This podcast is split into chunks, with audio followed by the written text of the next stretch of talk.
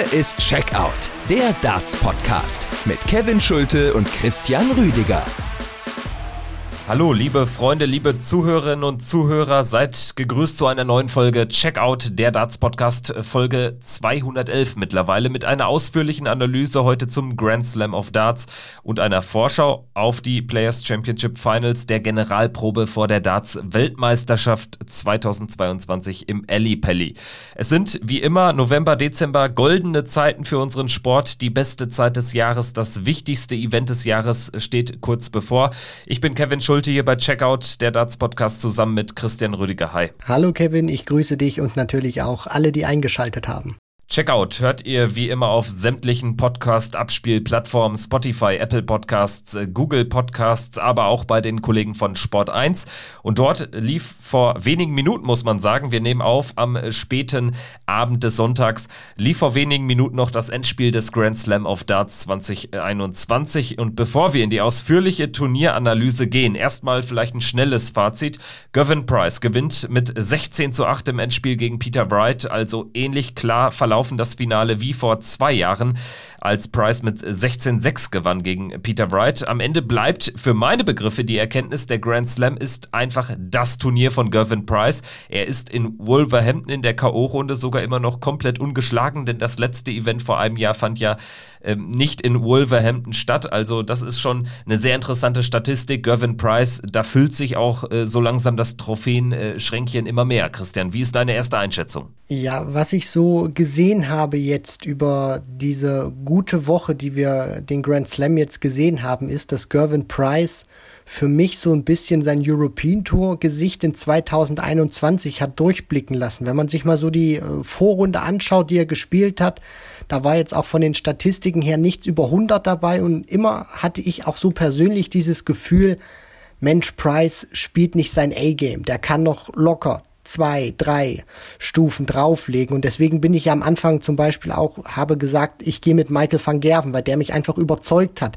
Auch nach seiner Partie im Achtelfinale gegen Gary Anderson, im Viertelfinale gegen den Bully Boy war dann Schluss. Und Price hat genau das gezeigt, was er auf der European Tour auch gezeigt hat. In den frühen Runden hat er noch nicht sein bestes Spiel gezeigt, aber er ist trotzdem durchgekommen. Er hat wichtige Momente überstanden, wichtige Checkouts gemacht und hat dann ab dem Halbfinale, so war es ja gewesen dann beim Grand Slam hat er dann praktisch nochmal den nächsten Gang gefunden, hat dann James Wade mit 103 im Schnitt 16 zu 9 von der Bühne gefegt und Peter Wright im Finale dann auch nicht den Hauch einer Chance gelassen und 104 Punkte gespielt.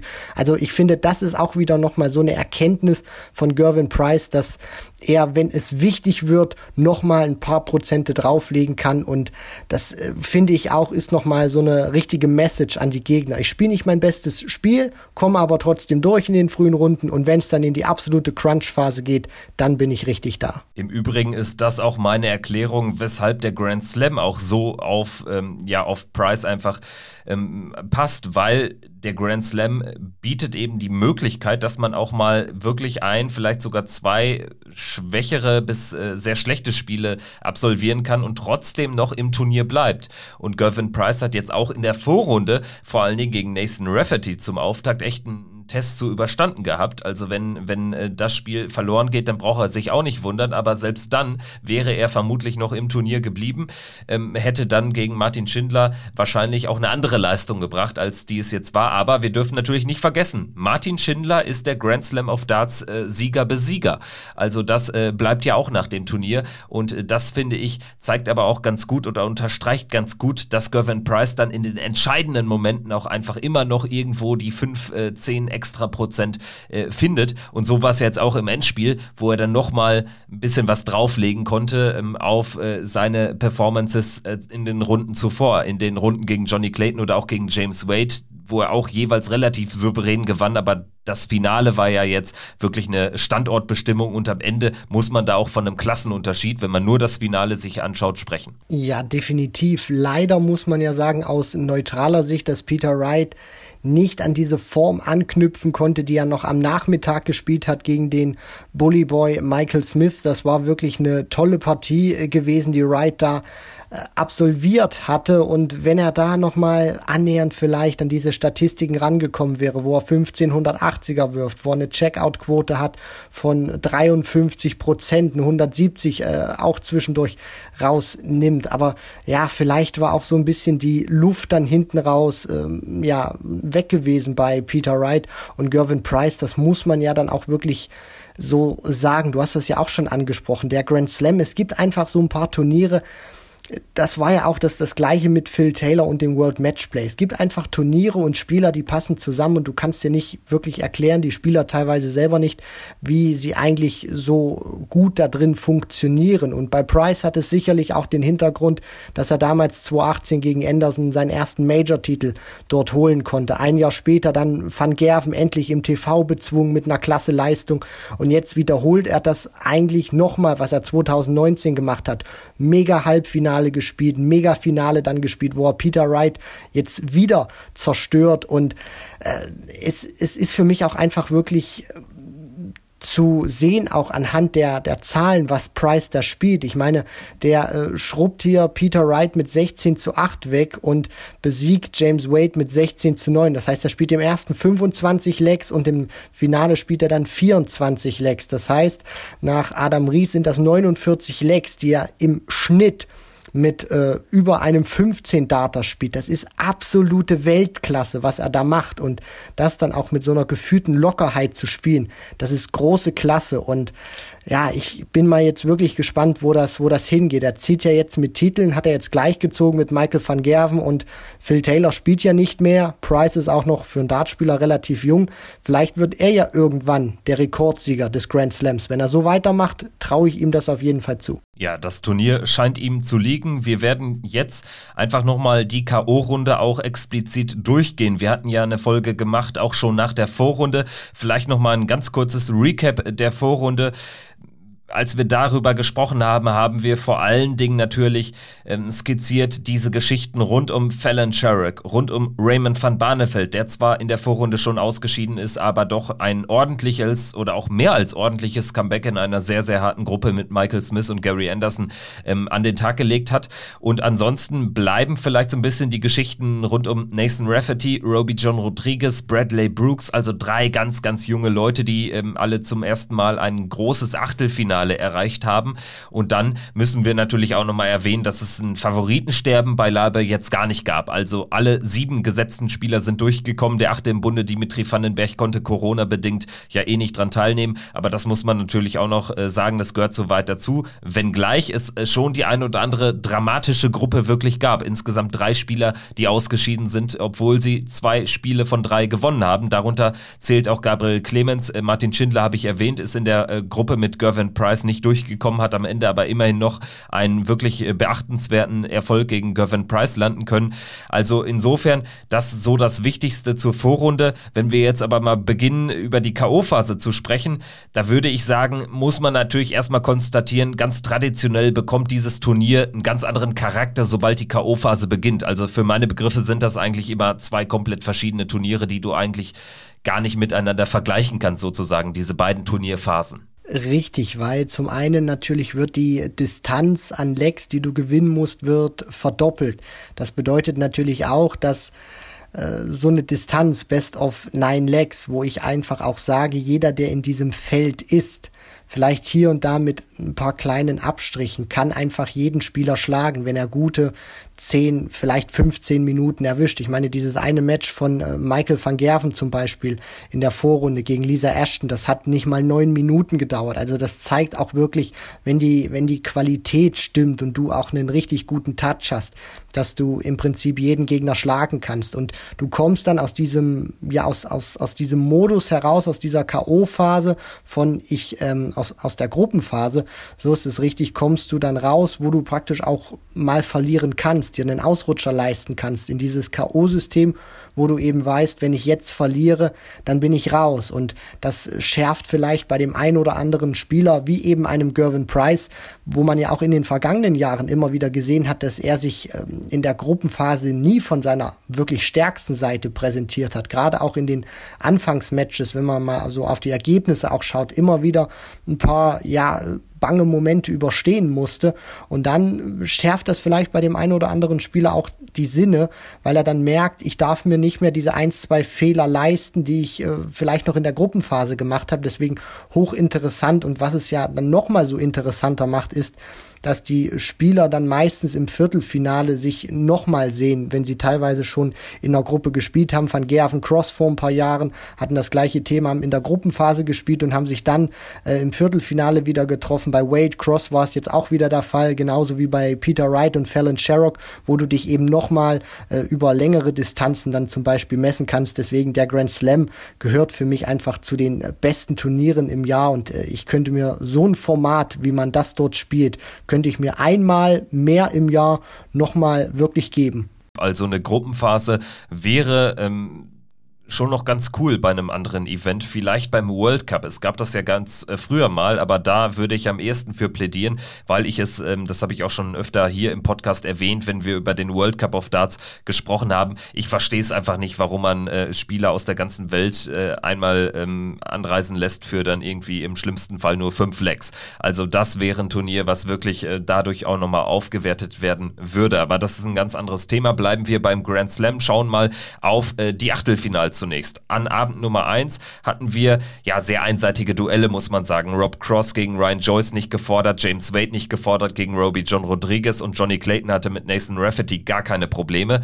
Einzig das äh, Spiel zwischen Gavin Price und Bradley Brooks, und das gehört auch äh, zur Geschichte des Turniers, war eine enge Kiste. Also Gavin Price hätte da, wenn es ganz, ganz schlecht läuft, wenn Bradley Brooks am Ende nicht so ein bisschen die Nerven verloren hätte bei dem ein oder anderen Dart aufs Doppel, hätte da dann auch wirklich im schlimmsten Fall rausgehen können. Am Ende steht ein 10 zu 8 und Gavin Price äh, wusste dann auch spätestens, dass er sich äh, wird steigern müssen im Turnierverlauf. Ja, absolut. Das war so eine Partie, wo Price dann auch gemerkt hat, dass er so, wie er bislang gespielt hat, nicht wirklich weiterkommt. In der nächsten Runde hat ja dann Johnny Clayton gewartet, wo wir danach auch noch kommen und ich fand diese Partie auch wirklich so hoch interessant. Also Brooks konnte, fand ich, Price am Anfang nicht wirklich vor Aufgaben stellen, aber der Iceman hat dann den Youngster reingelassen in die Partie und der hat sich dann auch obwohl er nicht annähernd die Statur hat wie ein Gervin Price, hat sich dann wirklich aufgepumpt auf der Bühne und hat auch gezeigt, ich habe keine Angst vor dir, egal wer du bist. Mich interessiert's nicht, ob du die Nummer eins der Welt bist. Mich interessiert's nicht, ob du der aktuelle Weltmeister bist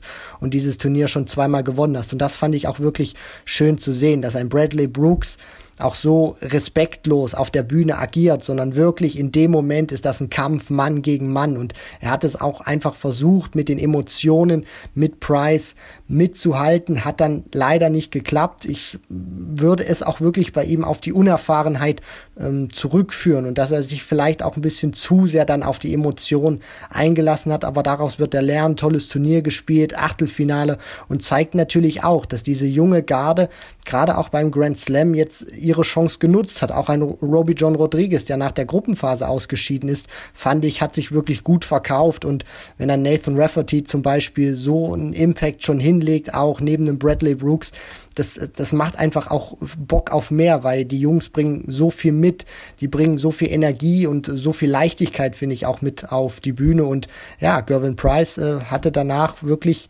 gewusst, so kann er nicht weitermachen und das hat er dann auch nicht gemacht und Bradley Brooks wirklich toll gespielt. Ja, ein sehr gutes Turnier vom amtierenden World Youth Champion, der diesen Titel ja dann eventuell auch verteidigt bei der nächsten Jugend-WM nächste Woche in Minehead. Ansonsten kommen wir zu dem zweiten Achtelfinalabend zu sprechen. Der verlief deutlich dramatischer insgesamt, aber am Ende weniger hochklassig. Also es gab jetzt hier nur äh, 200 plus Averages und die verteilten sich auf ein Spiel. Ganz klar das Match des Abends zwischen Michael van Gerven und Gary Anderson. Und da muss ich sagen, Gary Anderson, ja, irgendwas hat den wieder angezündet im Verlauf des Turniers. War es das Match gegen Barney? Ja, vielleicht. Danach bekommt er das Match gegen Michael van Gerven. Er war deutlich motivierter. Das war ein deutlich besserer Gary Anderson, auch von der Körpersprache. Ich hoffe, dass ja, das so bleibt und dass wir dann auch einen solchen Gary Anderson, einen solch gut aufgelegten Gary Anderson bei der WM sehen. Ja, also wenn Gary Anderson so spielt, wie er das jetzt beim Grand Slam gemacht hat, nicht nur von der Qualität, die er ans Board bringt, sondern auch von den ganzen Charakterzügen, die es ähm, finde ich, auch noch braucht, um deutlich besser spielen zu können. Diese, diese Griffigkeit, diese Leidenschaft, auch wirklich geil auf Siege zu sein dann kann Gary Anderson, dann kann Gary Anderson, das ist das große Wort, kann ein Contender werden für die Weltmeisterschaft, aber er muss dann auch eben so eine Motivation hinlegen, wie er das gegen Barney oder wie er das dann auch gegen MVG gemacht hat, weil ich glaube, diese Matches, auch wenn er jetzt gegen Van Gerven verloren hat im Achtelfinale, die hat jedem Gary Anderson-Fan ein Lächeln auf die Lippen gezaubert, hat Mut gemacht, hat gezeigt, dass der Flying Scotsman noch nicht fertig hat und es war wirklich eine tolle Partie gewesen. Hat einen tollen Rhythmus gehabt, eine hohe Qualität, 1480er. Also die haben sich die Scores teilweise um die Ohren gehauen. Van Gerven auch, wie man das kennt, mit, mit sehr viel Emotionalität. Dann gab es dieses kleine Scharmützel wieder auf der Bühne, wo sich Van Gerven, das fand ich auch eine wichtige Erkenntnis, nicht hat rausbringen lassen. Das war in der Vergangenheit, wenn ich mich an das Match gegen Danny Noppert erinnere, zum Beispiel auch eine vollkommen andere Sache, wo er danach nicht mehr an dieses Niveau anknüpfen konnte. Also also auch das wirklich eine, eine tolle Partie. Und wenn man bei der WM Anderson gegen Van Gerven zu sehen bekommt und beide wieder so einen Standard spielen, dann kann das wirklich wieder ein Fest werden. Also es war ein großartiges äh, Achtelfinale mit dem verdienten Sieger Michael van Gerven, weil er noch diese paar Prozente besser war. Also das für meine Begriffe das hochklassigste Match im Achtelfinale. Das dramatischste Match ähm, war es ja sicherlich auch. Vielleicht kann man Peter Wright gegen Jose de Sousa noch mit reinnehmen, weil es in den Decider ging. Aber ähm, Van Gerven Anderson hatte einen tollen Drive. Und ansonsten müssen wir natürlich aber auch noch über ja dann vielleicht doch die insgesamt größte Geschichte des Achtelfinals sprechen. Menzo Suljovic gegen Fallon Sherrick. Da gibt es eine Vorgeschichte. Die beiden haben bei der WM vor zwei Jahren gegeneinander gespielt. Fallon Sherrick hat gewonnen und diesmal hat die Partie den gleichen Ausgang genommen. Fallon Sherrick gewinnt am Ende sogar sehr klar mit 10 zu 5. Das war ja, also äh, ab einem gewissen Zeitpunkt auch dann irgendwie klar. Also mir war es klar, dass äh, Fallon Sherrick keinen großen Einbruch erleben würde und mir war aber auch vor allen Dingen klar, dass Menzo Suljovic keine Chance hat, da nochmal reinzukommen. Der war im Gegensatz zu einem Gary Anderson, um das, um da im Bild zu bleiben, überhaupt gar nicht angezündet. Also der Walk-On, der war noch klasse. Da hat Fallon ihm auch noch so ein bisschen ein paar Sekunden gegeben und hat ja das äh, quasi ihn noch auskosten lassen. Das war toll. Er war da sehr emotional und hatte eine gute Körpersprache. Aber ähm, ja, also nach der ersten Pause spätestens ab da, er hat ja sogar 2-0 geführt, aber spätestens dann ähm, ähm, ab, der, äh, ab der zweiten Session war da nichts mehr zu sehen und am Ende stehen 84 im Average. Seine letzte Gruppenpartie hat er mit 105 zu Ende gespielt. Das muss man sich mal vor Augen führen. Am Ende komme ich zu der Erkenntnis, offensichtlich kommt Menzo Suljovic mit dieser Gemengelage, er spielt gegen Fallon Sherrick, gegen eine Frau, gegen die er schon verloren hat, in England, gegen eine Engländerin, offenbar kam er mit dieser Situation überhaupt nicht klar.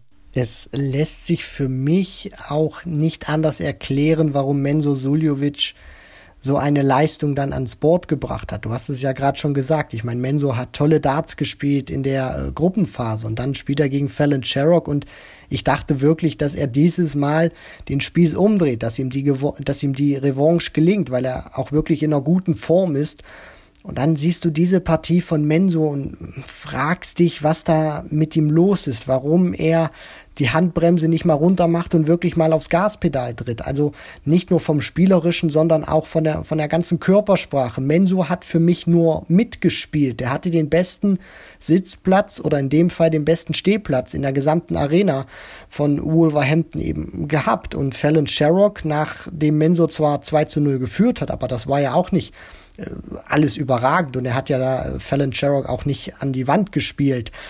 Kam sie ja dann zurück mit zwei High Finishes und hat sich dann über ihre Konstanz auch, sie hat es nicht mega großartig gespielt, das darf man auch nicht vergessen, aber sie hat eben genau das gemacht, was sie machen musste, um Mensor auf Distanz zu halten, beziehungsweise dann den Vorsprung aufzuba äh, auszubauen. Und der hat sich, finde ich, auch nicht wirklich gewehrt. Wie es innen drin aussieht, das kann ich nicht beurteilen. Ich kann nur das Äußerliche sehen und da hat mir Mensor von der Körpersprache nicht gefallen und Fallon Sherrock hat einfach gezeigt, dass sie das einfach nicht juckt und ganz konstant zu Ende gespielt und verdient diese Partie. Das darf man nicht vergessen. Hoch verdient diese Partie mit 10 zu 5 gewonnen.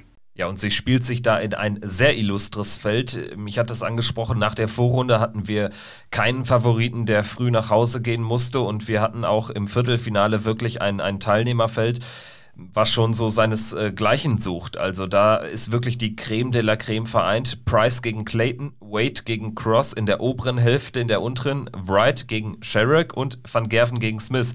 Also Fallon Sherrick vom Namen fällt dann natürlich schon sehr, sehr, sehr weit raus. Also ansonsten ähm, hat es ja wirklich kein Außenseiter richtig weit geschafft. Das gehört auch zu weit dazu und das macht natürlich die Leistung von Fallon Sherrick noch größer vielleicht sogar, wenn man sich dieses Teilnehmerfeld, dieses Line-up des Viertelfinals, was ja dann in zwei Abenden ausgespielt wurde, anschaut. Sie ist einfach auf diesem Turnier aufgetaucht und hat das gemacht, was sie am besten kann. Sie hat äh, wichtige Momente dann gerade in diesem Match auch gegen Menso oder dann, wenn man das mal so ähm, spinnt, nach ihrem ersten Gruppenmatch, was gegen Peter Wright nicht so doll war, hat sie dann wirklich ihre Stärke wiedergefunden. Wichtige Momente rausgenommen, gutes Timing gehabt und ja auch einfach gezeigt, dass sie vielleicht langfristig, ich will jetzt noch nicht so, so, so kurzfristig sein oder vielleicht so ganz diesen ganz großen Hype mitgehen, den ja zum Beispiel auch Wayne Mardell schon äh, deutlich entfacht hat, wo er gesagt hat, Fallon Sherrock gehört nächstes Jahr in die Premier League, Gervin Price sich dann in den sozialen Medien geäußert hat und äh, selber gesagt hat, also die Einschätzung von Wayne Mardell die teile ich nicht so ganz. Also den Wortlaut will ich jetzt nicht zitieren, aber er hat sich schon recht deftig geäußert. Fallon Sherrock hat einfach, finde ich, gezeigt, dass sie in so eine Riege irgendwann auch gehören kann. Sie hat auch gegen Peter Wright dann gezeigt, dass sie über deutlich längere Distanzen, was für sie ja trotzdem Neuland ist, das darf man ja auch nicht vergessen, sehr konstant spielen kann, dass sie sich stets und ständig weiterentwickelt hat. Und wenn sie diese nächsten Schritte weitergeht, dann wird das auch keine Überraschung mehr sein, wenn man sie häufiger in einem Viertelfinale von einem TV-Event sieht, weil sie hat es drauf, nur sie muss es dann auch konstant auf das Parkett bringen und sie muss sich dann natürlich auch, das ist ganz, ganz wichtig, um bei solchen Turnieren dann auch regelmäßig am Start zu sein oder bei mehr Turnieren am Start zu sein, dann natürlich auch die äh, Tourcard sichern. Über die Women's Series wird sie sich auch in den nächsten Jahren, sofern dieses Qualifikationskriterium bestehen bleibt, sicher wahrscheinlich oder mit sehr großer Wahrscheinlichkeit für Grand Slam und Weltmeisterschaft qualifizieren. Aber sie hat einfach gezeigt, dass wenn sie dieses Potenzial, was sie jetzt schon spielt, weiter ausbauen kann, dann gehört sie fest in so eine Riege, wo man sagen kann, jawohl, ich schaue mir das Line-up ab, für, äh, das Line-up an für ein Viertelfinale, Fallon Sherrock ist dabei, da ist nichts mehr ungewöhnlich. Naja, wir hatten ja sogar in der Folge nach der Vorrunde schon gesagt, also ähm, die Partie gegen Suljovic, klassisches 50-50-Match. Das ist keine Sensation, wenn sie das gewinnt und am Ende wundert einen das überhaupt gar nicht mehr. Und ich bin auch ehrlich, vom Viertelfinale habe ich jetzt nicht zugetraut, dass sie jetzt über diese Distanz an die 100 im Average spielt. Weil das war wirklich nochmal neu. Das ist nochmal ein anderes Niveau auch äh, als ähm, Best of 21 im Finale des Nordic Darts Masters, wo sie ja mit Michael van Gerven über weite Strecken des Spiels sehr, sehr gut mitgehalten hat. Aber dies ist jetzt nochmal eine andere Qualität. Und da habe ich gedacht, ich glaube schon, ja, Fallon Sherrick kann mithalten mit Peter Wright, kann das zu einem engen Match werden lassen. Aber wenn Peter Wright so spielt, wie er im bisherigen Turnierverlauf gespielt hatte, man muss ja sagen, Peter Wright hat im Vergleich zu seinem Match gegen De Sousa 10 Punkte im Average draufgepackt. Und auch im Vergleich zur Vorrunde war er deutlich stärker unterwegs, wo er unter anderem gegen Gabriel Clemens verloren hatte. Also insofern muss man sagen, das war schon ein sehr, sehr, sehr starker Auftritt, weil du jetzt auch schon das Viertelfinale quasi die Diskussion darüber eröffnet hast, können wir ja damit direkt mal einsteigen. Ähm, Peter Wright gegen Fallon Sherrick, 16-13, am Ende ein Wahnsinnsauftritt von Fallon Sherrick auch vor allen Dingen, weil von Peter Wright ist man es natürlich gewohnt, diesen Standard schon, wenngleich er, äh, wie, wie gesagt, dann auch nochmal äh, sein Niveau deutlich hat verbessern können im Vergleich zu den vorherigen vier Spielen. Aber ähm, das für meine Begriffe sogar noch höher zu bewerten aus Sicht von Fallon Sherrick als der Sieg gegen Mensur. Definitiv, weil wir dürfen ja nicht vergessen, das Match geht 16 16 zu 13 für Peter Wright aus. Das heißt, die spielen 29 Legs und du hast es nochmal angesprochen. Das war auch dieser große Punkt, wo ich gedacht habe, ja, Fallon Sherrock steht in einem Viertelfinale bei einem Major, aber du spielst beim Grand Slam eine brutal lange Distanz und du rennst auf die Legs. Du hast nicht diesen Rettungsanker, so möchte ich es jetzt mal nennen, Set-Modus, wo du dir auch mal eine Pause gönnen kannst, wo du auch vom Timing her viele Sachen ausgleichen kannst, sondern du rennst wirklich brutal auf die Legs. Und da ist Peter Wright, wenn er wirklich eine Normalform hat, ist er natürlich einer der besten der Welt, weil er das, weil er dieses Niveau einfach konstant auch mal wirklich 45 Minuten, auch eine Stunde spielen kann. Und bei Fallon Sherrock war das für mich eine große Unbekannte kann sie das und sie hat jetzt eindrucksvoll gezeigt, dass sie im Schnitt über 29 Lecks hat sie jetzt annähernd ein 15 Darter gespielt mit knapp äh, 99 Punkten, die sie da spielt. 15 Darts, nur für alle, die jetzt vielleicht auch neu dazukommen. Wenn du in 15 Darts ein Leck checkst, dann hast du ein Average von 100. Also da sieht man auch mal, wie gut Fallon Sherrock das äh, gemacht hat. Und es zeigt auch einfach, dass Peter Wright sein Niveau nochmal anheben musste, weil wenn er so gespielt hätte wie gegen De Sousa, dann wäre er nicht in dieser Partie durchgekommen. Er musste auch gleich eine super Doppelquote haben von 100 Prozent. Die ersten vier haben direkt gesessen, danach ist sie logischerweise runtergegangen. Aber es zeigt ganz einfach nochmal, und das meinte ich ja auch mit diesem Entwicklungsschritten, die Fallon Sherrock machen muss. Sie hat jetzt über dieses Format, auch wenn sie verloren hat, gezeigt, dass sie über ganz lange Formate auch mit der absoluten Weltspitze mithalten kann. Weil du diese ominösen 15 Darts-Lecks ansprichst. Auch dazu habe ich eine interessante Statistik gelesen von dem PDC-Statistikchef äh, Christopher Kempf.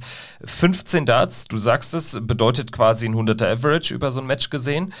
In fast 40 Prozent der Lecks im TV, um genau zu sein, in knapp 38, 39 Prozent, schafft Fallon Sherrick es in höchstens 15 Darts ein Leck zu beenden. Außerhalb des TV, da reden wir über Women's Series, Challenge Tour, Q-School, schafft sie das nur in 15% ihrer Spiele. Und das unterstreicht ganz deutlich diese unglaubliche Diskrepanz ihrer Leistungen, sobald die TV-Kameras und die Weltöffentlichkeit sozusagen auf sie gerichtet ist. Sie zerbricht daran nicht. Es gibt ja viele Spieler, bei denen ist es komplett andersrum. Bei ihr ist das so, dass sie im Prinzip ihr Niveau so krass nach oben hieven kann, das, das ist äh, auch unvergleichlich. Also gerade auch, wenn man, äh, es gab dann Vergleich zwischen ihr und den anderen sieben Viertelfinalisten und äh, da war sie, was die Differenz betrifft, von diesen 15 Darts-Lecks so krass äh, vor dem Rest. Ähm, das ist schon sehr, sehr interessant. Das unterstreicht eben diese, diese ähm, Diskrepanz zwischen TV- und Nicht-TV-Leistungen bei Fallon Sherrick ganz, ganz gut, finde ich. Und eins noch, weil du gerade diese Statistik ansprichst, die habe ich nämlich auch gesehen, Kevin. Erklär mal kurz noch an den Zahlen, weil ich glaube, du hast sie noch vorliegen. Gervin Price, der spielt nämlich, das ist das komplette Gegenteil von, von Fallon Sherrick, möchte, möchte ich es jetzt mal nennen. Der hat, wenn ich die Statistik jetzt richtig im Kopf habe, spielt der ähm, von der Qualität her bei Nicht-TV-Turnieren besser als im TV, zumindest in 2021. Exakt, genau. Er ist ähm, im TV bei 51 Prozent steht er dort. Also in statistisch gesehen jedem zweiten äh, Leg äh, braucht er nicht mehr als 15 Darts. Ganz vorne liegt in der Statistik Johnny Clayton. Es ist auch keine Überraschung, wenn man sich die Leistung von ihm und die Titelbilanz in diesem Jahr anschaut. Und äh, Price äh, folgt dann auf äh, Platz 3, aber nur ja, auf die Nachkommastelle hinter Michael van Gerven. Aber außerhalb des TVs ist er klarer Erster mit 62,5 Prozent, was äh, am Ende eine, Dis eine Differenz von 11 Prozent ausmacht, weshalb Gavin Price quasi ja, deutlich schlechter abschneidet im TV als ähm, äh, auf der Pro Tour.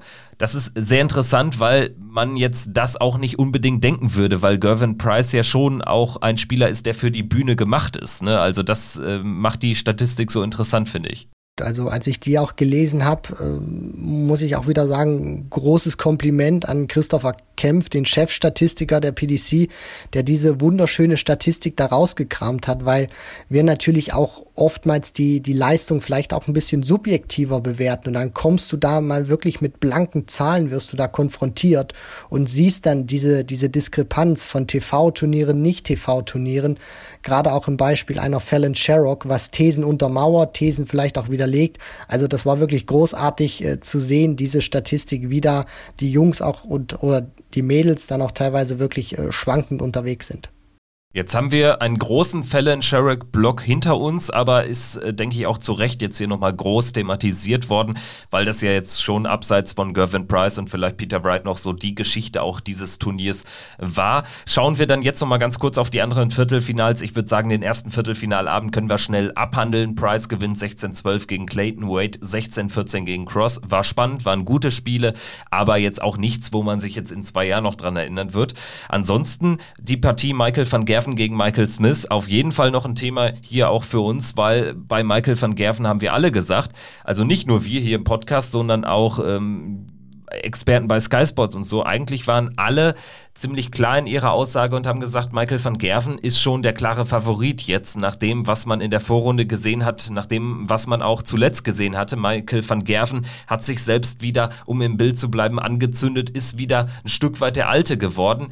Ich sage bewusst ein Stück weit, weil zu Wahrheit gehört auch dazu, er bekommt es halt jetzt immer noch nicht hin, auch mal wirklich sich wirklich zu belohnen bei einem, mit einem großen Turniersieg. Also auch hier ist es dann doch schon ein kleiner Leistungseinbruch. Der, der, der Auftritt war gut, keine Frage. Das war ein Niveau, dasselbe Niveau wie Michael Smith. Aber ja, auch hier waren es dann die ominösen, in dem Fall fünf Lecks, die er halt ähm, zum Anfang verliert und denen rennt er schlussendlich hinterher. Er hat zwar dann zwischenzeitlich ausgleichen können, aber über so eine Distanz ist es ja eigentlich klar, dass du dann jetzt irgendwie auch nochmal eine schlechtere Phase erlebt, weshalb ich am Ende sagen muss, ja, Michael van Gerven verliert dieses Best of 31 Leg Match im, in der ersten Session. Diese erste Session war richtungsweisend für diese Partie auch äh, gewesen, weil wir dürfen ja nicht vergessen, wir reden hier nicht äh, über irgendeinen Gegner, sondern Michael van Gerven lag 0 zu 5 gegen den Bullyboy Michael Smith zurück, wo wir auch wissen, wenn der wirklich auf Schienen ist oder wenn der einen guten Tag hat, dann ist das absolut ein Weltklasse-Spieler und es ist ja auch äh, sonst einer, wenn er nicht seinen allerbesten Tag hat, ist der Bullyboy trotzdem noch ein verdammt äh, großer großer Akteur. Und er hat auch wirklich, finde ich, für für seine Verhältnisse den den Michael Smith gezeigt, den ich jetzt nicht so unbedingt erwartet hätte, zumindest in dieser Phase, wo er sich gerade befindet, spielt in der ersten Session fünfmal die 180, also fegt da auch Van Gerven wirklich scoring-mäßig von der Bühne weg in dieser ersten Session. Und Van Gerven hatte dann eben dieses Problem, dass Smith gut drauf war und vom Niveau zwar ein bisschen abgebaut hat, je weiter die Partie ging, aber nie so doll abgebaut hat, dass Van Gerven ihn jetzt plötzlich irgendwie überrennen konnte. Und diese fünf Legs, das war eine zu große Lücke, die er nicht schließen konnte. Van Gerven konnte immer wieder Highlights setzen mit der 148, die er gespielt hat, mit der 164, wo er dann nach der zweiten Session mit 4 zu 6 nur noch rausgegangen ist. Nur diese fünf Legs haben sich einfach bemerkbar gemacht. Er kam nie an Michael Smith in dieser weiteren Partie vorbei und er hat dann auch noch eine 170 gespielt, also er hat auch viele Highlights gesetzt. Nur das Problem war eben auch, dass er trotz dieser Highlights zu viele Federts auf Doppel hatte, dass er drei dart kombinationen also High Finishes, wo er wirklich Möglichkeiten hatte, auch auf Tops, äh, die, die Doppel 10 war auch nicht sein bester Freund an diesem Tag, zu viele Fehler gemacht hat und die hat dann Smith einfach eiskalt bestraft und hat das auch wirklich regungslos gespielt, ist nicht irgendwie explodiert, der Bully Boy, sondern hat das ganz cool von der Körpersprache ähm, hingenommen, fand ich auch ein neuer Entwicklungsschritt. Und Van Gerven hat einfach gezeigt, dass er zwar wieder besser ist, aber noch nicht auf diesem Niveau, was er selber gesagt hat. Er ist noch nicht zurück. Also die These, die er da selber rausposaunt hat, die würde ich stand jetzt noch nicht unterstützen, weil er eben gegen Smith gezeigt hat, dass er so stabil noch nicht ist. Ja, hinter dieser These stand von ihm persönlich vorgebracht ein Ausrufezeichen. Wir müssen aber jetzt dieses Ausrufezeichen durch ein Fragezeichen wieder ersetzen. Wäre auch mein Take zu der Geschichte. Dann noch vielleicht zwei, drei Sätze zu Michael Smith. Mir ist auch aufgefallen, dass er tatsächlich diese komplett negative Art wegbekommen hat. Die hat er weggewischt bekommen. Das ist richtig, richtig gut. Denn das macht ihn zu einem deutlich gefährlicheren Spieler, weshalb ich auch über lange Zeiten dachte im Halbfinale, und da würde ich jetzt dann auch zu kommen, Price gewinnt gegen Wade 16-9. Klare Geschichte, brauchen wir jetzt nicht weiter analysieren. Aber dieses zweite Halbfinale, Michael Smith gegen Peter Wright, Endet am Ende 16-12 für Peter Wright, erzählt aber nur die halbe Geschichte, denn Michael Smith, der Bully Boy, hatte diese Partie sowas von im Griff bis zur vierten Pause. 12-8 geht er da in die vierte Pause nach 20 Legs und dann geht nichts mehr. Er verliert acht Lecks in Folge und ich frage mich immer noch, warum eigentlich? Denn es gab für meine Begriffe jetzt gar nicht so den, den Grund zu glauben, dass Michael Smith hier wieder in, in so alte Muster verfällt. Am Ende muss man aber davon sprechen, hat ihn Peter Wright dann auch einfach outgescored über diese letzten acht Lecks. Also Peter Wright hatte da wirklich eine oder ich würde sogar sagen die beste Partie beim Grand Slam 2021 für ihn persönlich gespielt. Das war vom Scoring herausragend, was er da gemacht hat und dann auch unter Druck cool geblieben und sich, das darf man ja auch nicht vergessen, du hast das schon gesagt, er geht mit 12 zu 8 in die Pause, der Bully Boy Michael Smith. Das bedeutet, Peter Wright gewinnt acht Legs in Folge gegen einen Weltklasse-Spieler vom Format Michael Smith. Das muss man auch hochhängen. Und die, die Frage natürlich auch, was passiert dann? Ich glaube, Kevin, das sind immer solche Sachen, die kann man sich nicht wirklich erklären, auch nicht als, als Spieler. Die kann sich ein Michael Smith nicht erklären, die kann sich auch ein Peter Wright, glaube ich, nicht erklären. Das sind so ähnliche Muster, die es vor ein paar Jahren auch schon beim World Matchplay gab. Dieses Mega-Comeback von Andy Hamilton damals gegen Simon Whitlock oder auch 2019, wo Rob Cross dieses Mega-Comeback schafft gegen Daryl Gurney, wo sie, wo Hamilton bzw. Cross sehr weit zurückliegen und du einfach nicht denkst, jetzt kommen sie nochmal zurück. Und dieses Match nimmt dann einfach eine Eigendynamik auch an, weil es ist ja nicht nur Peter Wright gewesen in diesen acht Legs, der da irgendwie Michael Smith überrannt hat, sondern du brauchst dann auch um so eine Phase hinzulegen, auch ein bisschen Hilfe mal vom Gegner. Der Bully Boy hat hier und da mal ein Doppel ausgelassen. Das gehört dann natürlich auch dazu. Wenn Smith da das 13. Leck macht, dann folgt sicherlich auch, glaube ich, das, das 14., weil er dann Peter Wright auch ausbremst. Aber somit ähm, merkst du dann auch, der Gegner kommt näher. Du spielst eigentlich nicht wesentlich schlechter, finde ich.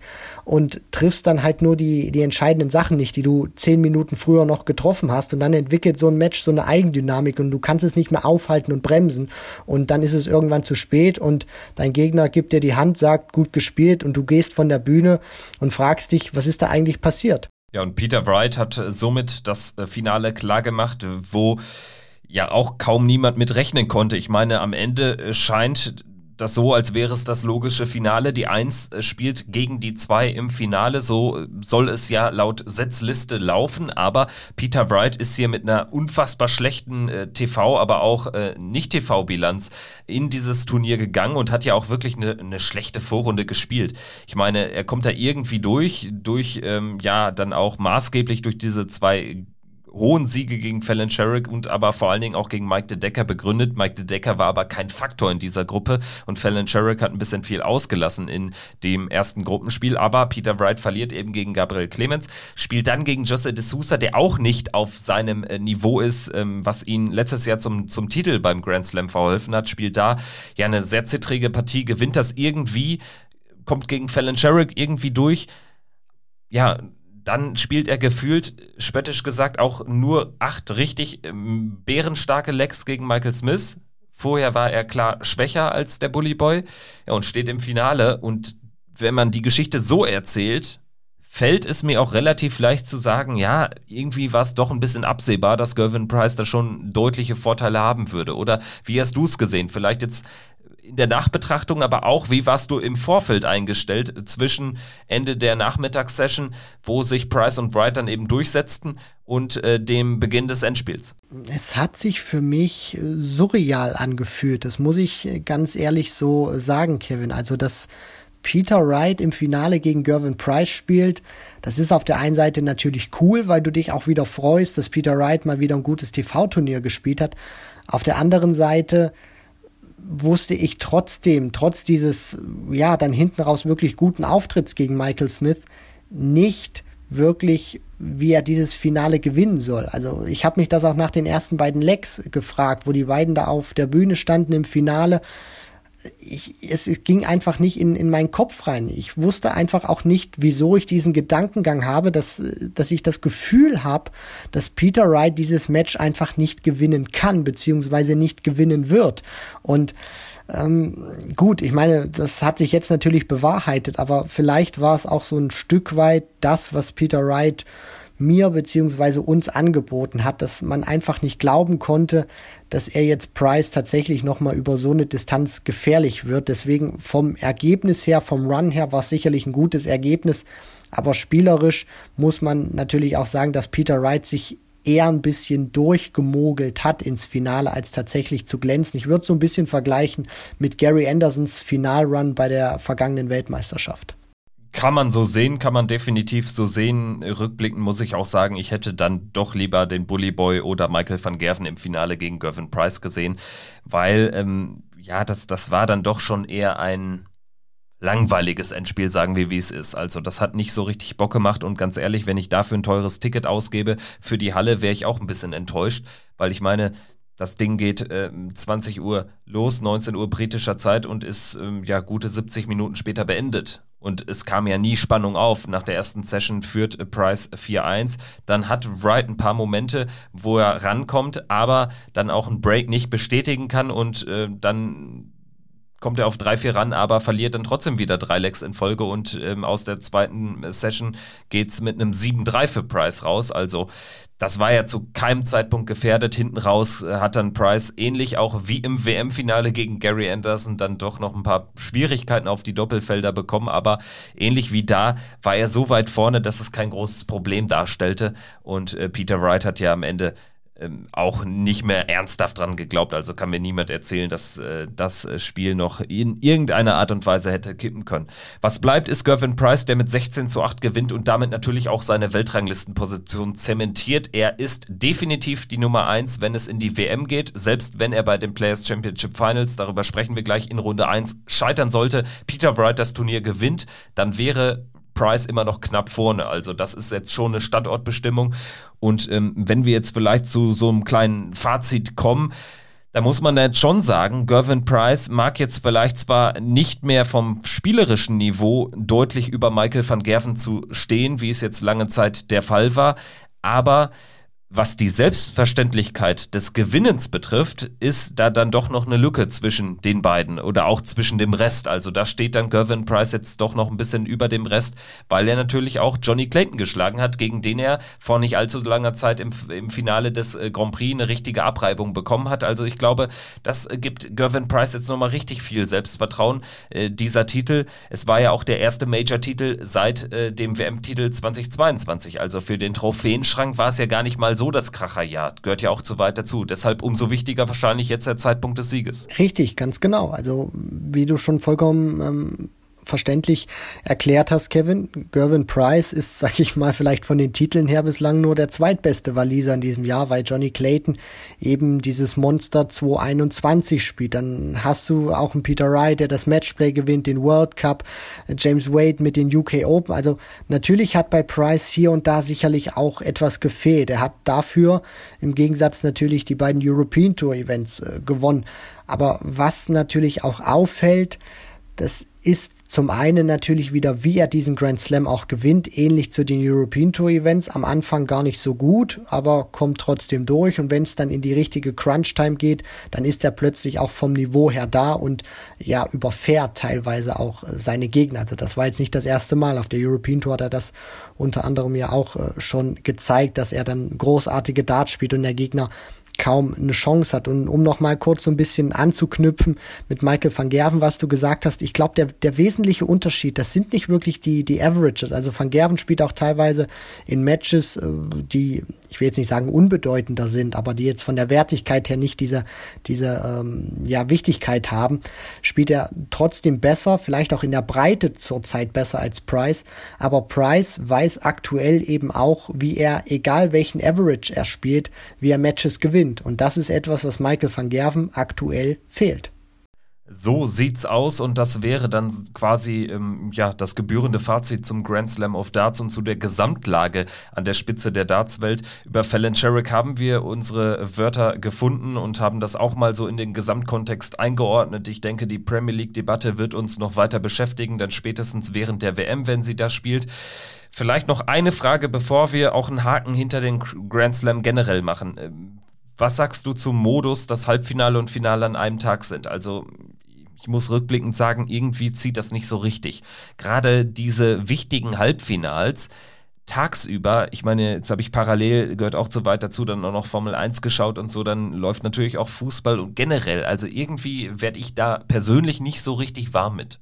Ja, wir hatten ja auch ein paar äh, Zuschauer, die uns äh, geschrieben hatten, dass sie diesen Modus nicht so cool finden. Jetzt muss man natürlich auch zur Wahrheit äh, sagen, dass dieser Modus im vergangenen Jahr geändert wurde wegen der Corona-Situation, weil man natürlich auch behind closed doors gespielt hat, weil ja keine Fans im Hintergrund waren.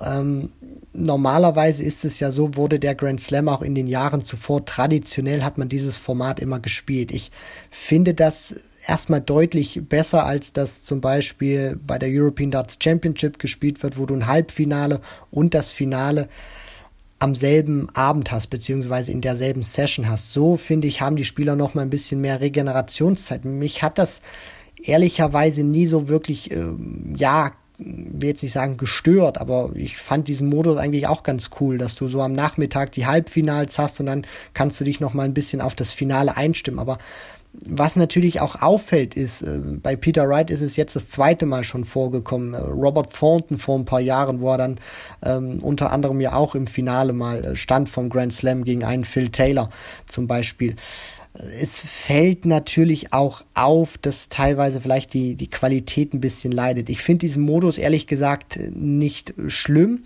würde aber trotzdem dafür plädieren, dass wenn man sagt, man spielt die Halbfinals und das Finale an getrennten Tagen, dass man das Finale noch mal ein bisschen streckt und dann sagt, der Sieger muss nicht 16 Lecks gewinnen, sondern 19 oder vielleicht sogar 20 und man dann sich noch ein bisschen mehr steigert als das World Matchplay. Ja, vielleicht könnte man natürlich äh, das Problem auch so umgehen, dass man den Viertelfinalabend ähm, kompakter darstellt, dass man den nicht auf zwei Abende streckt, dass man vielleicht sagt, man spielt im Viertelfinale auch nur bis, vielleicht verlängert man von zehn auf elf Lecks, die man gewissen, gewinnen muss, sodass man dann quasi am Samstagabend die Halbfinals hätte. Das wäre vielleicht ein Vorschlag, den man umsetzen könnte. Ich weiß auch nicht, inwiefern das irgendwie auf die Spieler einen großen Einfluss hat, weil wir diskutieren häufig darüber, European Tour, wenn dann irgendwie abends die Halbfinals sind und dann der zweite Spieler natürlich eine ja nicht so richtig runterkommt nach seinem gewonnenen Halbfinale und dementsprechend schon einen kleinen Nachteil vielleicht besitzt vor dem Endspiel. Aber da wird natürlich eine ganz andere Distanz nochmal gespielt. Also ist ein schwieriges Thema. Wir werden das beobachten. Vielleicht gibt es da auch Änderungen, aber da wird uns auch einfach mal interessieren, wie ihr das seht. Schreibt uns da gerne mal eine Nachricht. Würde uns wirklich sehr, sehr interessieren. Dann jetzt nochmal ein äh, Thema, womit wir den Grand Slam dann endgültig abschließen. Das wäre das Kick-Tipp-Tippspiel bei, also das Checkout-Tippspiel bei Kicktipp, so ist es richtig. Grüße und Glückwünsche an KR804, wo auch immer für die Initiale entstehen. 249 Punkte, souveräner Sieg am Ende vor Karl Melone, 240. Ich weiß, das ist eine Hommage an Karl Malone, den äh, Basketball, den Ex-Basketball-Profi aus den Vereinigten Staaten, aber klingt trotzdem lustig. Janne 180 ist Dritter und ähm, zu unseren Leistungen äh, sage ich lieber nicht ganz so viel. Ich bin irgendwo im dreistelligen Bereich, habe aber auch ein paar Spieltage vergessen leider. Also da muss ich besser werden. Ähm, Christian, dich sehe ich hier gerade gar nicht. Du dürftest irgendwo ein bisschen vor mir stehen, aber warst jetzt auch nicht überragend unterwegs, oder? Nein, leider nicht. Und äh, ich muss leider auch sagen, dass ich die komplette Session dann, also Halbfinale und Finale, habe ich dann leider vergessen zu tippen. Und dann sind es natürlich auch drei Tipps nochmal, die äh, weggehen. Aber ja, auf der anderen Seite muss man dann auch sagen, ob ich die wirklich so richtig dann getippt hätte. Vor allem das Spiel Wright gegen Smith. Hm auf der anderen Seite, es gab gute Tage, gerade in der Vorrunde, aber als es dann so in die K.O.-Phase ging, da habe ich mich doch hier und da ein bisschen äh, vertippt gehabt. Zeigt natürlich aber auch wieder, wenn du dann so ein, so ein ähm, du hast es ja auch gerade vorgelesen, wenn die Sieger dann teilweise bei deutlich über 300 Punkten stehen, was die dann auch für ein Gespür gehabt haben bei diesem Grand Slam. Also da muss man schon sagen, alle Achtung und wir geloben oder versuchen in dieser Statistik auch ein bisschen besser zu werden. Ja, mach's nicht schlimmer als es ist. Es sind über 200, also nicht über 300. So weit sind wir dann doch nicht weg. Es war ein sehr enges Rennen. Du bist übrigens acht Punkte hinter mir nochmal. Also da habe ich endlich mal dich auch hinter äh, mir gelassen. Das äh, gibt mir natürlich jetzt Selbstvertrauen, um mit dir so ein bisschen äh, in die Prediction reinzugehen für die Players Championship Finals. Das machen wir jetzt auf jeden Fall gleich noch. Ganz kurz vielleicht nochmal vorab, so als äh, kurzes Zwischenthema. Es gab ja auch ein paar WM-Qualifier. Drei weitere wurden ausgespielt. zwei ähm, in Europa. Einmal setzt sich da bei diesem Qualifier in Österreich, wo Italiener, Griechen, Schweizer, Liechtensteiner mitspielen dürfen. Da setzt sich äh, der John Michael durch. Der Tourkartenbesitzer aus Griechenland hat sich für die WM qualifiziert, wird zum zweiten Mal äh, dabei sein im Pelli und ich glaube, das tut dem Event gut. Ein weiterer Farbtupfer und vor allen Dingen sehen wir wahrscheinlich den Sirtaki auf der Bühne. Und auch ein sehr selbstbewusster Spieler. Wenn du John Michael fragst, dann wird dir John Michael sagen, John Michael kann jeden Spieler auf dieser Welt schlagen. Also das ist natürlich auch klar, je nachdem, wie dann auch ähm, die Realität mit der Selbstwahrnehmung ein bisschen entfernt ist. Das merkt man, aber John Michael, ein Spieler, der in Griechenland eine Ikone ist, der tolle Darts spielen kann und für den das natürlich auch ein toller Erfolg ist und für die WM international natürlich auch ein toller Farbtupfer, dass er sich als Grieche qualifizieren konnte.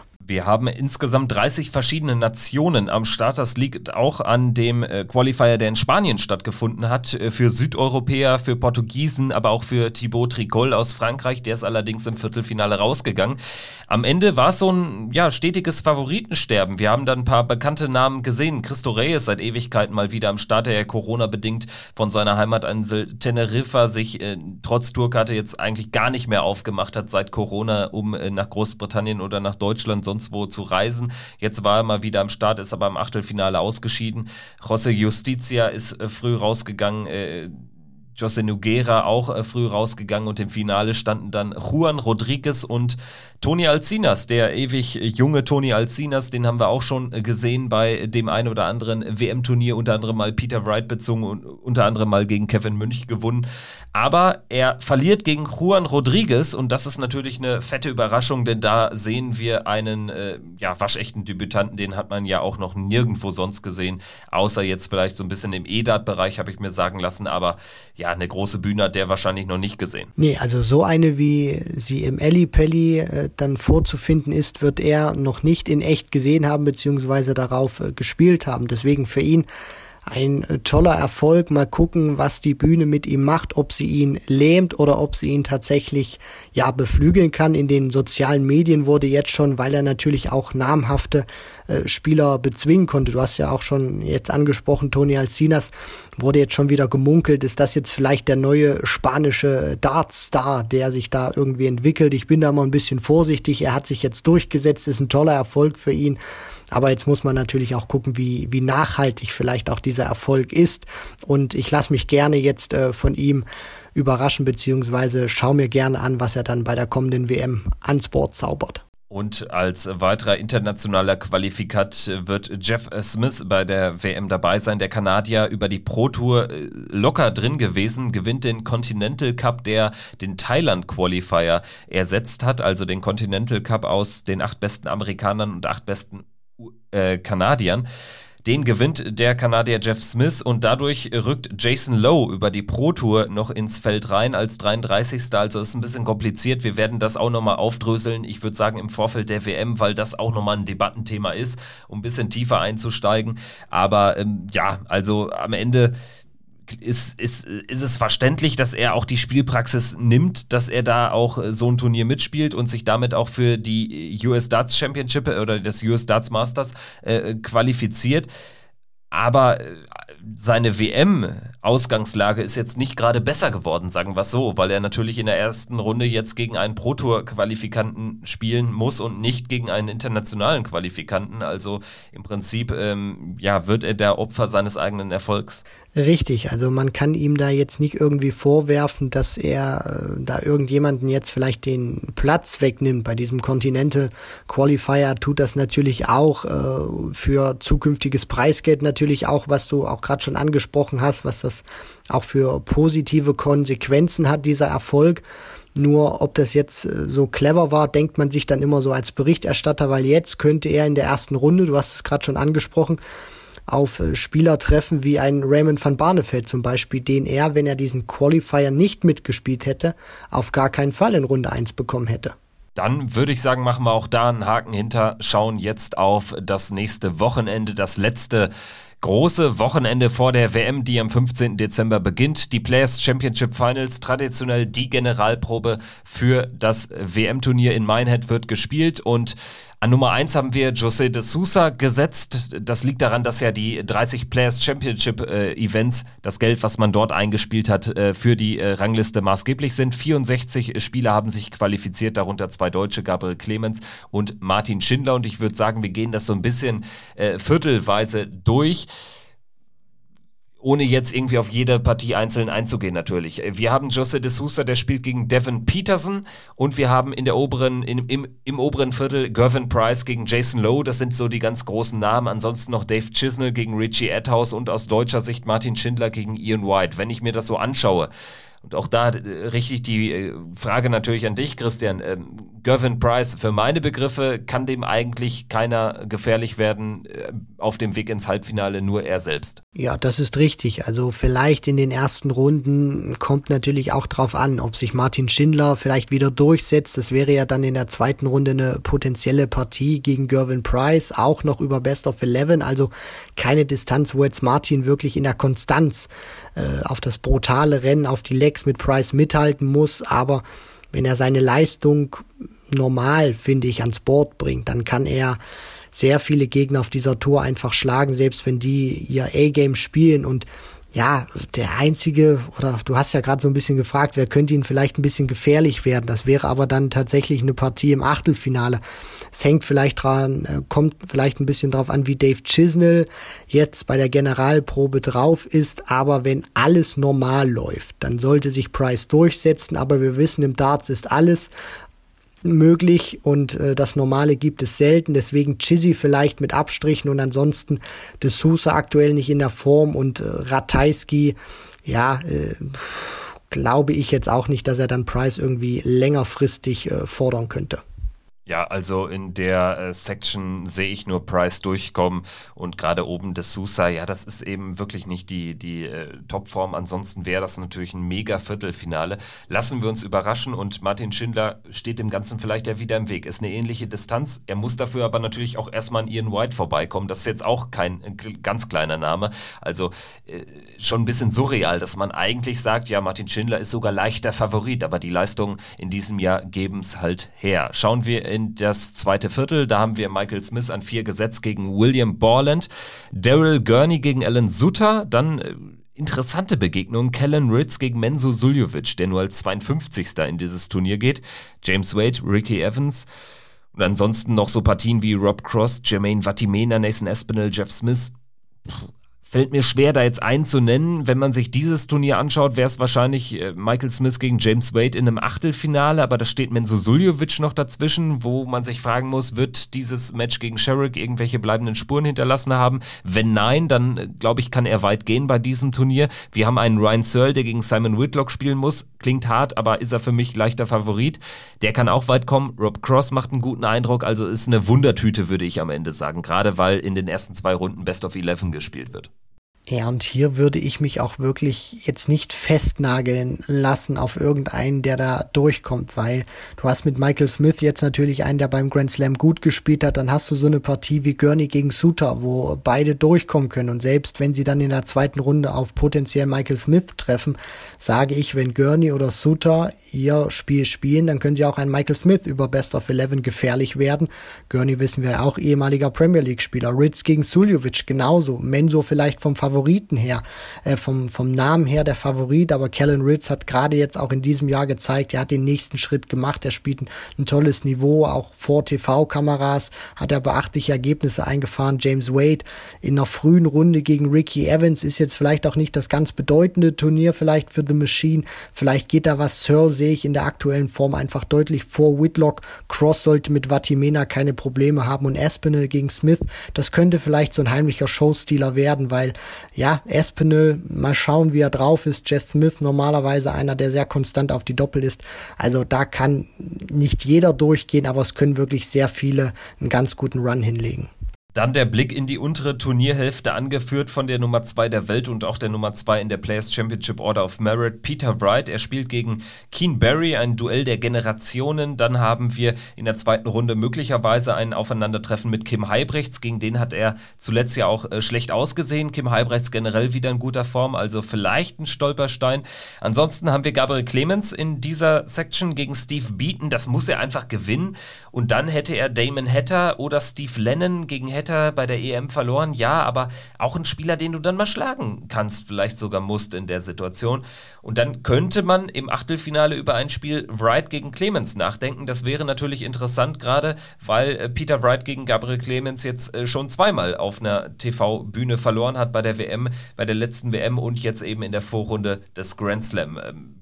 Vielleicht eine Möglichkeit für Gabriel ins Viertelfinale zum ersten Mal eines Major-Turniers zu kommen? Ja, absolut. Also die Möglichkeit ist gegeben, so wie er sich jetzt auch präsentiert hat. Steve Beaton ist sicherlich äh, einer, wo ich äh, sage, den jetzt nicht muss er schlagen, aber den sollte er schon äh, besiegen in Runde eins, wo man aber natürlich auch immer wieder gucken muss, Steve Beaton, so eine kleine Wundertüte, der hat auch immer mal wieder Auftritte dann mit dabei, wo du dir sagst, Mensch, Water Bronze the Donis, äh, ja, jetzt plötzlich dieses Niveau aus äh, dem Hut gezaubert. Deswegen, da muss er natürlich auch schon sehr äh, griffig sein in der ersten Runde, wenig Fehler machen, weil sonst könnte ein Bieten, wenn er eine gute Form hat, das ausnutzen. Ansonsten, ja, was ich auch sehr schade finde, leider durch die Setzliste, aber gut, es ist nun mal so, dass Adrian Lewis und Kim Heibrechts gegeneinander spielen. Das heißt, einer von beiden reist mit einem sehr negativen Ergebnis zum, ähm, zur, zur Weltmeisterschaft Meisterschaft. Das gleiche gilt dann auch für so eine Partie wie Bunting gegen Anderson. Also da merkt man schon viele große Namen auch in dieser Section. Es könnte ja auch zweite Runde Van Gerven gegen Van Barneveld geben. Also da ist auf jeden Fall sehr viel los und was diese Players Championship Finals nochmal so interessant machen aufgrund dieser Setzliste. Du hast es ja schon erklärt, wie die sich zusammensetzen, dass eben ein paar Spieler auch mit großem Namen oder mit großen Ambitionen nochmal mit einem satten Negativerlebnis zur Weltmeisterschaft fahren werden. Ja, wenn wir jetzt äh, über Michael van Gerven sprechen, der in der ersten Runde gegen Kevin Dötz, seinen Landsmann, antreten muss, äh, der spielt dann gegen Raymond van Barneveld vielleicht in der zweiten Runde. Der muss aber erst an Mike Köfenhofen vorbei, also da holländische Festspiele. Van Gerven gegen van Barneveld wäre natürlich wirklich ein Kracher. Das würde äh, mit äh, hundertprozentiger Wahrscheinlichkeit dann natürlich auch an Bord 1, also vor TV-Kameras, stattfinden in Minehead.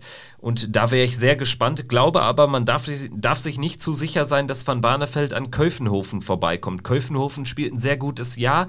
Der ist gefährlich und der kann auch äh, Barney gefährlich werden. Wenn Barney das Ding aber gewinnt, und das sind, glaube ich, so jetzt so die wichtigen Spiele da jetzt nochmal ein Erfolgserlebnis landen, dann kannst du ganz befreit aufspielen gegen Michael van Gerven, dann hätten wir dann Generation-Duell aus alten Zeiten, das wäre richtig geil und äh, vielleicht geht sogar was über Best of Eleven, wenn er gut reinkommt, ist Barney da auch eine gute, äh, ein gutes Ergebnis zuzutrauen. Ansonsten, äh, ja, für Michael van Gerven allgemein ein schwerer Weg potenziell. Dötz, dann Van Barneveld, dann möglicherweise Anderson, Viertelfinale, möglicherweise Wright, das äh, klingt natürlich wie das Who is Who der Dartswelt seit 15 Jahren. Ja, definitiv. Aber so ist dann auch mal so eine, so eine Setzliste. Und ich finde, das macht es dann auch mal ganz cool, weil du ja bei diesen Major-Turnieren, bei den ganz großen, abseits der Players Championship Finals immer diese mm, stoische Linie dann eben hast. Die einen spielt gegen die vier im Halbfinale, wenn sie sich alle durchsetzen. Also du kannst das schon im Vorfeld immer so sehr predikten. Und hier wird das nochmal kräftig durcheinandergewirbelt, weil du eben dies, das eingespielte Preisgeld, das 221 von den ganzen äh, Players Championship Turnieren nimmst. Und da ist Van Gerven eben nicht die Eins gewesen. Und dann würfelt sich das auch ein bisschen durcheinander. Deswegen, äh, ich glaube, wenn Van Gerven dann tatsächlich zum Titel durchgehen würde, dann wäre es eine Route, die ihm mächtig Selbstvertrauen gibt. Aber soweit will ich jetzt noch gar nicht reden. Es kann tolle Matches geben, die er bestreitet. Und ich hoffe, wir, wir, wir sehen sie dann. Also ich sage das auch wirklich ganz äh, eigennützig, so eine Partie, auch wenn es nur Best of Eleven wäre, Van Gerven gegen Van Barneveld, die würde ich mir gerne reinziehen. Auch wenn es nur, in Anführungszeichen, die PC Finals sind. Jetzt habe ich den äh, potenziell sehr, sehr harten Weg, was die Namen betrifft, von MVG angesprochen. Wenn wir das noch weiter spinnen, könnte im Halbfinale Johnny Clayton warten. Der ist an drei gesetzt und führt diese, dieses letzte Viertel an. Er trifft zunächst auf Alan Tabern, dann äh, hieße sein Zweitrundengegner Scott Mitchell oder Martin Klärmarker. Achtelfinale vielleicht ein Rusty Jake, ein Luke Humphreys. Klingt jetzt nicht alles unlösbar. Also das sollte er irgendwie schaffen, wenn es normal läuft.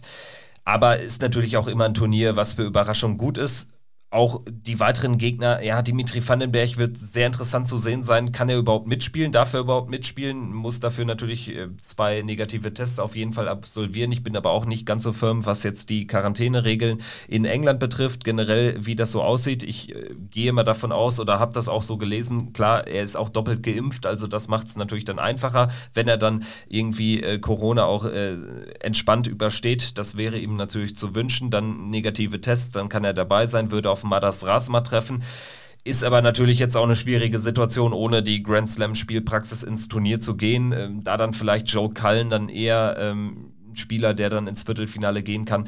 Deine Einschätzung zu diesem letzten Viertel? Ja, auch hier vielleicht nicht so die ganz äh, großen Namen. Wenn man jetzt da mal drauf guckt, würde man denken, ja, Vandenberg, Clayton, vielleicht Cullen, das sind so, die das eigentlich unter sich ausmachen müssten. Aber dann sind auch ganz gefährliche Namen mit dabei, die auch über Best of Eleven sehr gefährlich sind. Ein Scott Mitchell, finde ich, ist jetzt nicht die imposanteste Figur von, von der Körpersprache, auch wenn ein, Band, äh, ein Baum von einem Mann ist, wo ich sage, in den ersten Runden über eine kurze Distanz kann der jeden schlagen. Ross Smith, der Smudger, hat gezeigt, auch schon auf der European Tour mit sehr tiefen Runs, Rusty J. Rodriguez, Luke Humphreys vielleicht sogar für mich dieser, dieser Pick, der es sehr weit schaffen kann in dieser Hälfte. Er trifft zunächst auf Jason Heaver, würde dann entweder auf Ross Smith oder Rusty treffen. Vincent van der Voort sollte man auch nicht unterschätzen. Und Danny Noppert gegen Roby, erste Runde, auch unglücklich, einer von beiden. Ja, kein äh, besonders gutes Ergebnis, was man da einfahren wird, für einen von beiden zumindest, wenn der seine Form von vergangenen TV-Turnieren ja, auf, auf die Bühne bringt, dann kann der da auch sehr weit gehen. Deswegen vielleicht eine Hälfte, die man unterschätzt, aber die sehr interessant sein könnte. So, jetzt sind wir über der Ein-Stunden-Marke längst angekommen und ich würde sagen, das ist jetzt dann auch auserzählt sozusagen äh, die Vorschau für die Players Championship Finals. Wir werden natürlich äh, noch intensiver dann über das äh, sprechen, was dann letztendlich passiert ist. Nach jetzigem Stand würde ich sagen, melden wir uns auch dann schon wieder sehr, sehr zeitnah. Natürlich werden die Folge wahrscheinlich dann auch Sonntagabend noch in der, in der Späte aufzeichnen, sodass sie montags für euch abrufbar ist. Denn ich glaube, es ergibt dann schon Sinn, dass wir dann nochmal eine extra, eine gesonderte kurze Folge vielleicht direkt am Dienstag nachschieben zur WM-Auslosung. Die findet ja dann schon nächstes nächste Woche Montagabend statt. Also das ist ja auch äh, das Spannende daran, dass wir jetzt eben nicht nur über ein Wochenende sprechen mit den Players Championship Finals und der Junioren-WM, die auch in Minehead an einem Tag ausgetragen wird. Nein, am Montag geht es ja dann schon weiter mit einem ganz, ganz spannenden Tag, der Last Chance Qualifier sozusagen für alle Tourkarteninhaber, die noch kein WM-Ticket haben. Da werden zwei Plätze nochmal ausgespielt. Das wird auch spannend und dann Abend ist, äh, abends ist die Auslosung, also wird ein äh, verlängertes, sehr, sehr spannendes Darts-Wochenende. So sieht's aus, Kevin. Kevin. Und da heißt es dann aus deutscher Sicht nochmal Daumen drücken für Max Hopp, dass er tatsächlich den Weg noch über Umwegen in den Alexandra Palace schafft. In diesem Sinne, macht's gut, danke fürs Einschalten, bleibt gesund und ja, schaltet wieder ein, wenn es heißt Checkout der Darts Podcast. Ciao. Macht's gut.